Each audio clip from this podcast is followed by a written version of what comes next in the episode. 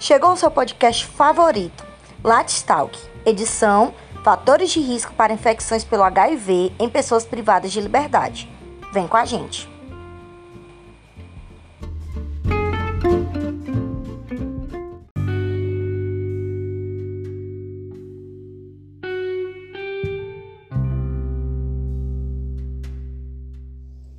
Olá pessoal, tudo bem com vocês? Sejam bem-vindos ao Lattes Talk, seu podcast sobre fatores associados à infecção pelo HIV em pessoas privadas de liberdade. Me chamo Jéssica Rodrigues, sou estudante de fisioterapia e monitora na SOCEPS da equipe Seventeen. No quinto episódio de hoje, vou falar sobre como ocorre a transmissão do HIV. Bom, Segundo o Ministério da Saúde, a transmissão do HIV acontece das seguintes formas: sexo vaginal sem camisinha, sexo anal sem camisinha, sexo oral sem camisinha, uso de seringa por mais de uma pessoa, transfusão de sangue contaminado, da mãe infectada para seu filho durante a gravidez, no parto e na amamentação, instrumentos que furam ou cortam não esterilizados. E as principais formas de transmissão do vírus do HIV nos presídios são por sexo desprotegido, prática sexual anal e vaginal, uso de álcool e outras drogas antes e durante o ato sexual, compartilhamento de materiais perforocortantes, drogas injetáveis, compartilhamento de lâminas de barbear e a realização de tatuagens dentro e fora da prisão. E como podemos prevenir todas as formas de transmissão do HIV dentro de uma prisão.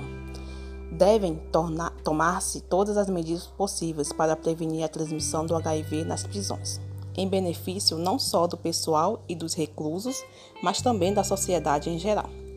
Como reduzir a demanda e tratamento aos presos tóxico-dependentes, incluindo o tratamento de substituição ou a terapia de manutenção, por exemplo, de metadona.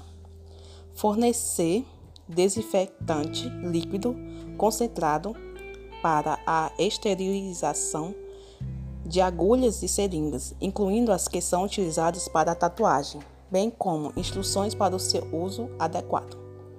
Fornecer agulhas esterilizadas na base da troca, uma agulha nova por outra usada, por exemplo implantar a educação de pares entre os presos que se injectam, recorrendo a, antigos reclusos e tóxico-dependentes por via intravenosa, favorecer um acesso discreto e fácil ao preservativo, facilitar a educação sobre o risco de transmissão do HIV tanto para os reclusos como para o pessoal prisional.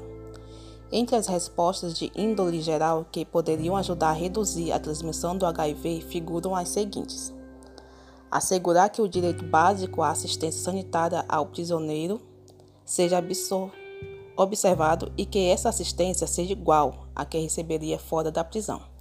Acabar com a superlotação, encontrar formas de reduzir o clima de violência uma importante mudança estrutural que facilitaria muito as respostas específicas consiste em colocar os cuidados sanitários nas prisões sob o controle das autoridades de saúde pública.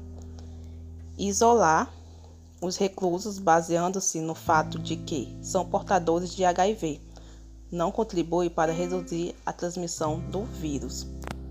Bom, obrigado pela atenção de todos e até o próximo episódio.